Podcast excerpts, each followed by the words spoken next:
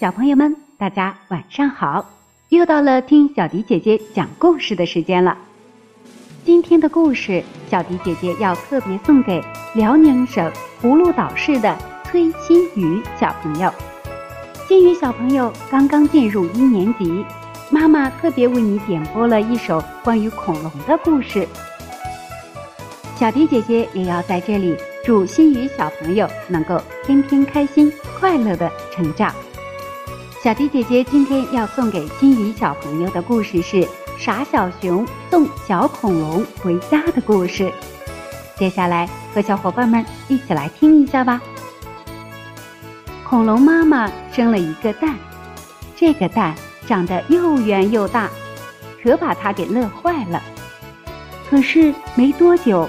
恐龙妈妈就犯愁了：“我的蛋宝宝放哪里好呢？藏在树洞里？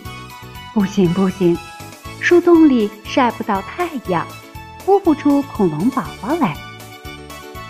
放泥坑里吧？也不行，放在这里，宝宝一出世就成大花脸了。藏在草丛里？不行不行。”大蛇把蛋吃掉怎么办呢？最后，恐龙妈妈想，我的蛋和鹅卵石很像，没有人会对石头感兴趣的。于是，恐龙妈妈就把蛋藏在海滩边的石头堆里。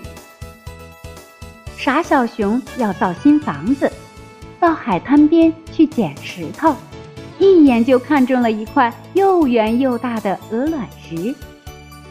傻小熊把鹅卵石抱回家，砌在墙里。傻小熊的新房子造得很漂亮，可他忘了留个窗户。温暖的太阳一天又一天地照在鹅卵石上。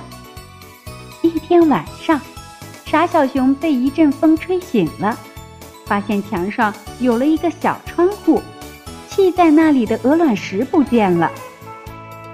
傻小熊一翻身，看到一只小恐龙睡在自己身边。傻小熊这才明白，自己从海滩上捡来的不是鹅卵石，而是一个恐龙蛋。第二天一早，傻小熊带着小恐龙去找恐龙妈妈了。他还要感谢恐龙妈妈，让他的新房子有了一个大窗户。傻小熊带着小恐龙来到了大树旁。傻小熊对大树说：“大树叔叔，你知道小恐龙的家在哪里吗？我要送小恐龙回家。”大树叔叔说：“不好意思，我一直都在这里没动过，不知道小恐龙的家在哪里。你去问问别人吧。”没办法。傻小熊只好继续带着小恐龙往前走。他们来到了草丛中，傻小熊问蜗牛：“蜗牛弟弟，你知道恐龙妈妈在哪里吗？我要送小恐龙回家。”蜗牛不紧不慢地说：“可能在沙滩上吧，我也不知道哦。”这时，一只大雁从天空中飞过。听见了傻小熊和蜗牛的对话，于是对傻小熊说：“我知道恐龙妈妈在哪里，要不我带你们去吧？”真的吗？太谢谢你了，大雁姐姐。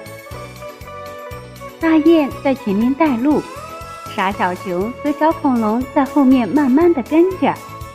他们走了好久好久，终于在海滩上找到了恐龙妈妈。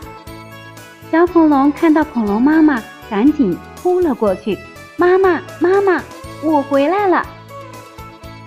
我的宝贝，我终于等到你了！恐龙妈妈激动地说：“谢谢你们把我的宝贝送回来。”不用谢呢，我还要谢谢你帮我的房子留了个窗户呢。这就是傻小熊送小恐龙回家的故事。金鱼小朋友，你还喜欢吗？在故事当中，恐龙蛋原来是在海边经受日晒雨淋，而且本来又圆又大，也难怪傻小熊以为是美丽的鹅卵石呢。善良的傻小熊帮助小恐龙回到了妈妈的身边，而小恐龙被砌在墙里，又为小熊多留出了一个窗户。所以说啊，许多时候帮助都是相互的哦。好了，幸运小朋友，如果你喜欢小迪姐姐为你送出的这篇故事的话，可以叫上你的小伙伴，和你一起来听故事。小朋友们，如果有想听的故事，也可以在我们文章的末尾进行留言，写下你想听的故事，还有你的姓名，就有机会听到小迪姐姐专门为你讲述的故事。今天的故事就到这里了，我们明天再见吧。